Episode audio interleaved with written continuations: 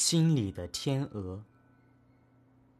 与孩子读童话故事《丑小鸭》，才知道天鹅是会飞的，而且是候鸟，可以飞越半个地球。那现在的天鹅怎么不会飞呢？孩子问我。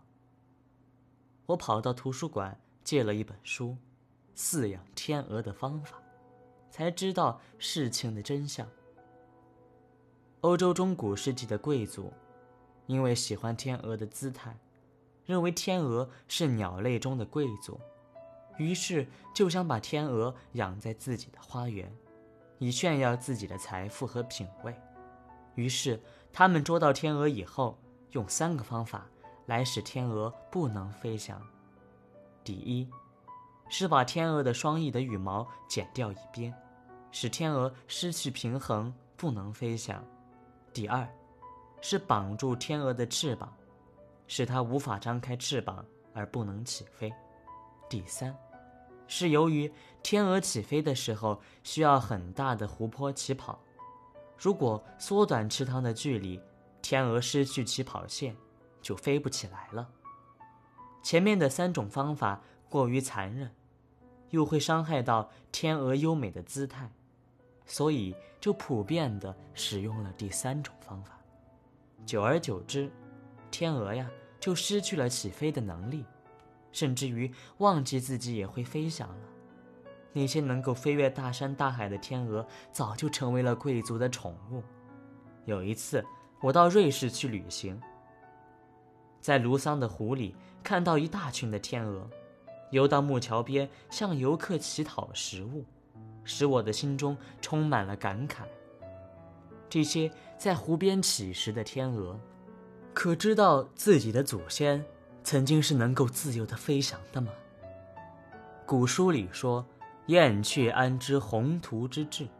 意思是说，像燕子、麻雀这种小鸟，怎么能够了解天鹅飞翔的雄志呢？这句话成为了一种讽。因为燕子和麻雀依然在天空飞翔，天鹅却由于人类的私心，变成了不能飞翔的鸟了。我一直相信人的心里也有一只天鹅，可以任思想和创造力无边的飞翔，而受到许多人欲望的捆绑，或在生活中被减去了飞行的壮志，或者由于起飞的湖泊太小。久而久之，失去了思想和创造的能力，也就失去了自由与天空的心了。自由的飞翔于天空，乃是一只鸟的天赋。不管是天鹅、孔雀，或者是燕子、麻雀，拥有思想的自由和无边的创造力，乃是一个人灵性的天赋。不管是圣人或者凡夫俗子。可以，许多人被情欲所催迫，失去了灵台的清明了。天空多么的开阔透明呀，鸟飞得像鸟一样，水是多么的清澈见底呀，鱼游得跟鱼一样。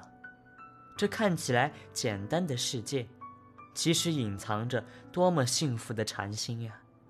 鸟飞得像鸟，有鸟的尊严；鱼游得像鱼，有鱼的尊严。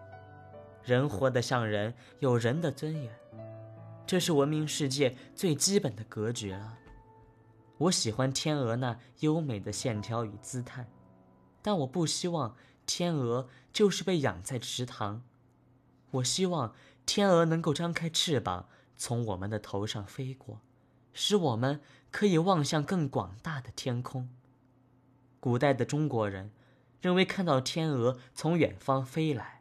生命里必然有好事发生，可现代的人已经没有这种好事了。